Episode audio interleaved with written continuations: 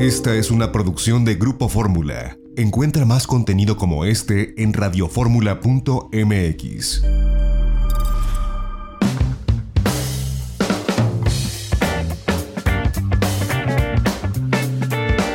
Una de la tarde con 38 minutos, tiempo del centro, y yo le agradezco que nos tome la comunicación en este sábado a Enrique de la Madrid. Él es ex secretario de Turismo Federal y director del Centro para Ciudades del Futuro en el Tecnológico de Monterrey. También es conductor en ADN 40, analista político, conferencista. Enrique de la Madrid, gracias por tomarnos la comunicación. Muy buenas tardes. Gracias a ti, José Antonio, por la invitación a platicar contigo, con tu público. Pues, eh, nombre, un placer escucharlo y eh, a bote pronto hemos, hemos visto y hemos seguido eh, esta actividad que, ha tenido a través de webinars, a través de, foros, de conferencias, donde, bueno, pues se le pregunta eh, por el cargo que tuvo usted y por la, la gestión guiando las políticas turísticas de este país y frente a la crisis que ahora tenemos, ha estado usted muy activo con cosas muy interesantes y me gustaría que nos pudiera dar una, una lectura a bote pronto de, pues, cómo vislumbra esta, el impacto de esta crisis para el sector turístico, usted que lo conoce a fondo en México. Sí, cómo no, José Antonio, muchas gracias. Bueno, primero pues, fue uno de los primeros sectores que fue golpeado a nivel nacional e internacional, porque justamente como no tenemos medicinas ni tenemos vacunas en el mundo para enfrentar este coronavirus hasta la fecha, pues la única manera de contenerlo es guardarnos en casa. Y cuando haces eso, pues inevitablemente la consecuencia pues es una caída de la economía, la gente ya no trabaja, la gente no viaja, la gente no va a hoteles, no se sube a aviones, no va a restaurantes. Entonces prácticamente tienes una caída inmediata de los ingresos de un día a otro. Este, esto es algo que vemos en constantemente siguiendo las noticias, por ejemplo, pues, la aviación ha caído 90%, los aviones, los que todavía circulan, pues vienen casi vacíos. Eh, los hoteles, que normalmente un hotel para que funcione tiene que traer cuando menos un 30% de ocupación, pues ya no tienen ocupación. Entonces es una situación muy crítica, muy dramática aquí en México y en el mundo. Y también lo preocupante es que va a ser un sector que también va a tardar más tiempo en salir. Porque contra lo que uno quisiera pensar que pues una vez que se resuelva la pandemia todos salimos a la calle, no va a ser así. Porque ya estamos viendo en otras partes del mundo que vuelve a aparecer un brote. Este, entonces pareciera ser que lo que va a ocurrir es que va a haber entradas y salidas hasta que no se descubre una vacuna, va a haber ejercicios como de prueba y error, pero la gente no va a viajar de la noche a la, mañana, de la mañana, menos los viajes internacionales. Entonces pintan meses muy difíciles para el sector turístico, pero en general para la economía en general. Ahora, eh, ¿cómo eh, poder soslayar una crisis de esta naturaleza? Porque como se vislumbra, pareciera que pues no hay recursos públicos ni privados que pudieran alcanzar para mantener eh, latente a todas las cadenas productivas del turismo. Sabemos que en México no ha habido un apoyo directo por parte del gobierno, un apoyo financiero, pero ¿hasta cuándo tendría que ser para que pues evitemos quiebras en el sector que eh, digo va a empezar por las pymes, pero vemos un escenario muy complicado, ¿no? ¿Qué, qué debiera suceder? Sí, cómo no. Bueno, a ver, obviamente el golpe económico va a ser muy fuerte, en el mundo entero, ya Estados Unidos, ayer veía también algunas noticias, una caída este año del 6% de su economía o más. O sea, el golpe no te lo quitas, como decimos coloquialmente, pero sí hay maneras de mitigarlo, de que sea más reducido. Y por eso en todo el mundo los gobiernos están haciendo una serie de programas de apoyo a sus economías. Por ejemplo, en Estados Unidos ya se acabaron los primeros 380 mil millones de dólares de apoyo a las pymes ha habido programas para apoyar a las empresas a compartir el pago de la nómina. En muchos países llega de manera directa un, un recurso para que las familias se queden en casa. Y desde mi punto de vista, en México el gobierno federal está absolutamente atrasado. Bajo el argumento de que no se puede endeudar, bajo una serie de, de argumentos francamente que no tienen sustento.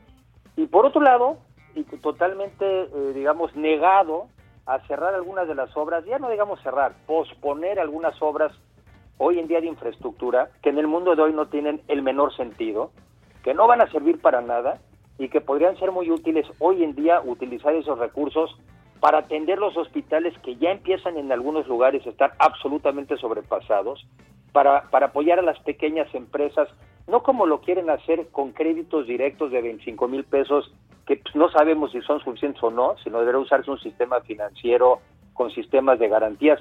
En fin, noto un gobierno que está aplicando medidas muy cortitas para un problema muy grave y por lo mismo las consecuencias van a ser todavía más agresivas en México que en otras partes del mundo. Veo respuestas muy cortitas para un problema muy grande. Con la experiencia que tuvo usted también al frente de Bancomex, lo recordamos, y este conocimiento financiero y económico, cómo debieran ser estos apoyos para, hablando del sector turístico, por ejemplo, hablando de las pymes, hablando de las aerolíneas, debiera ser un apoyo eh, financiero directo, debiera ser una postergación del pago de impuestos. ¿Cómo, lo haría? ¿Cómo, ve que pudiera ser la mejor opción? Sí, como no es una combinación de medidas y, tienes que hacer muchas a la vez, eh, porque realmente el problema es grave. Por ejemplo, sin duda, en muchos países han pospuesto el pago de los impuestos en el caso nuestro se tendría que estar poniendo las contribuciones al INSS, al Infonavit, al ISTE, a las AFORES, porque lo que la gente necesita, las empresas necesitan es liquidez.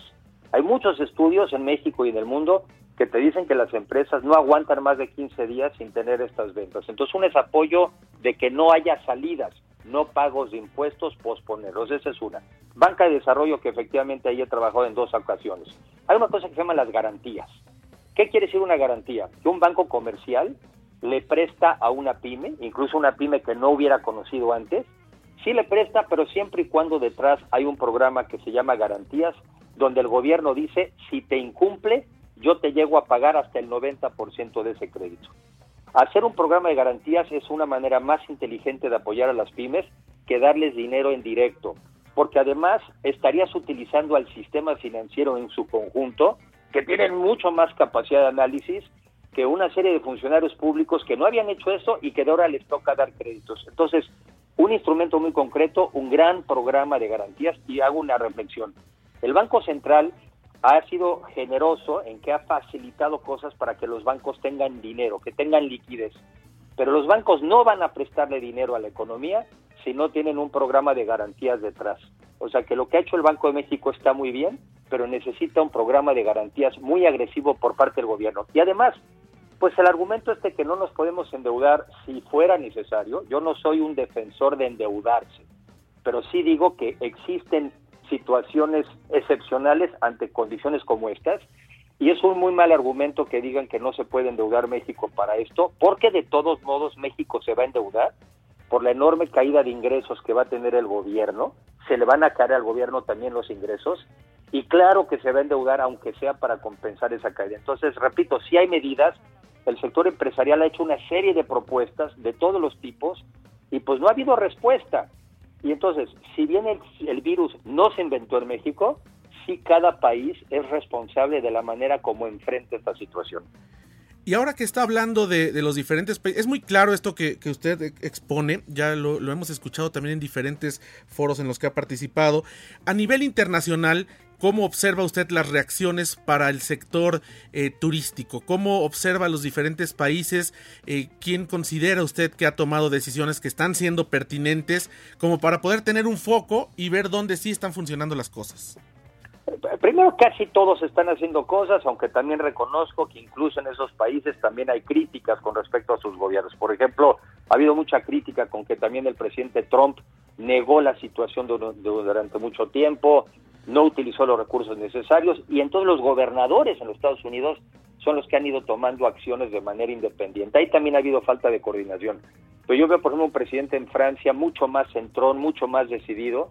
También un, presidente, un primer ministro en Inglaterra también dubitativo, hasta burlando de esas cosas, hasta que le dio el coronavirus. Pero hay muchos ejemplos. En Chile, por ejemplo, han, están utilizando casi el 5%, o sea, apoyos el equivalente al 5% de su economía para dar apoyos. Un ejemplo, en Estados Unidos también ya hay un programa de apoyo a la industria de la aviación, porque la industria de la aviación, aunque sea una industria grande, le pasa lo mismo con una pequeña empresa.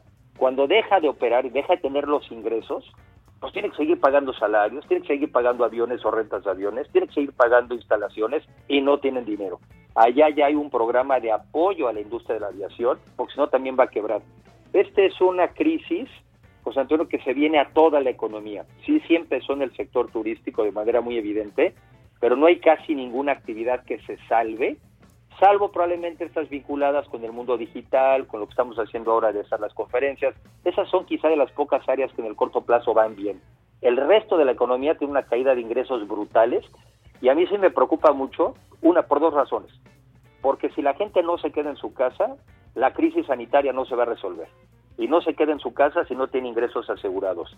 Y lo segundo, dejar quebrar empresas así como nada más, ¿a dónde se van a entrar los mexicanos una vez que la pandemia termine? No se justifica dejar quebrar empresas porque es cerrar las puertas para el empleo de los mexicanos en el futuro. Estamos frente a tomar decisiones, como, como usted lo dice, que pueden acortar o prolongar esta crisis económica una vez que la pandemia haya salido de la vida cotidiana, porque para que se detenga, pues hace falta que haya una vacuna. Y esto hace rato, desde la clínica del viajero de la UNAM, nos dicen 18 meses, todavía estamos a, bastante tiempo. Pero, eh, pues sí, son importantes todas estas acciones que, que deben tomarse. Y bueno, eh, alguien que tiene esta, esta expertise dentro del mundo turístico y financiero, como usted, y que, que lo ha analizado en lo que ocurre en otros países, siempre es importante tenerlo. Y bueno, pues el exhorto ha sido permanente desde diversos espacios para que el gobierno federal eh, tome acciones y pueda eh, pues reorientar el, rumbo y evitar que esto eh, tenga un impacto mayor. Me pareció muy, muy interesante además también esta iniciativa que tiene usted con relación a quienes estén en posibilidades de adoptar un mexicano.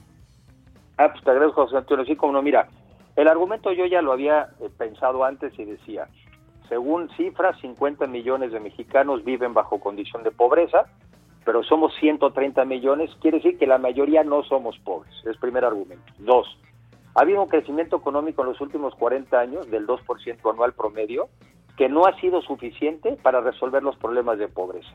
Y no creo que en el futuro tampoco la economía dé para eso. Entonces digo, ¿qué tenemos que hacer los que hemos tenido más oportunidades? Hacernos corresponsables de la vida de los demás. No es justo que una persona que nace pobre tenga 75% de probabilidades de morir pobre. No es justo que una familia que es pobre, de acuerdo a muchos estudios, le llevaría tres generaciones salir, eh, dejar de ser pobre. Entonces es momento que nos tenemos que hacer corresponsables de la vida de otros mexicanos. Y por eso pongo este concepto de adopta un mexicano. Todos tenemos gente cercana a nosotros, ¿no? Algún muchacho de una familia que conozcamos que pues quizás esté en juego que termine su primaria, su secundaria, su preparatoria, en fin. Entonces, adoptar quiere decir eso que te involucras en su vida, que le pagas los estudios, que le haces algo como de mentoraje, que te involucras en su vida y que tratas de darle las mismas oportunidades o parecidas a las que les das a los seres más queridos. Eso es adoptar, hacerte responsable o corresponsable de la vida de otro mexicano y buscar que tenga oportunidades similares a las de tus seres queridos pues una gran iniciativa y sobre todo eh, que es tiempo de mostrar empatía. Me parece que eso es eh, fundamental y esta iniciativa ojalá que sea retomada por, por muchos mexicanos que estemos en posibilidad de ayudar a otro porque esto marcaría también un cambio en no solamente para efectos de esta pandemia sino para efectos de la sociedad mexicana que bueno pues ha padecido durante tantos años diferentes crisis ahora esta del, del COVID-19. Enrique de la Madrid yo le agradezco que nos haya tomado la comunicación esta tarde. Esperamos charlar con usted más adelante porque siempre es importante escuchar una, una voz lúcida con la experiencia que tiene usted tanto en el sector turístico como en el sector financiero. Te agradezco mucho la invitación y saludos a tu auditorio, que tengan un fin de semana sano. Muchísimas gracias. Un abrazo. Gracias, Enrique de la Madrid. Gracias, Antonio. Una de la tarde con 51 minutos. Interesantes estas reflexiones del ex secretario de Turismo Federal, quien ahora es eh, pues el director del Centro para Ciudades del Futuro del Tecnológico de Monterrey. Y bueno, está muy activo en diferentes espacios digitales, en diferentes espacios periodísticos también, Enrique de la Madrid Cordero. XEDF FM 104.1 MHz, transmitiendo con 120.000 watts de potencia desde Avenida Universidad 1273, Colonia del Valle, en la Ciudad de México. Grupo Fórmula, abriendo la conversación. Esta fue una producción de Grupo Fórmula. Encuentra más contenido como este en radioformula.mx.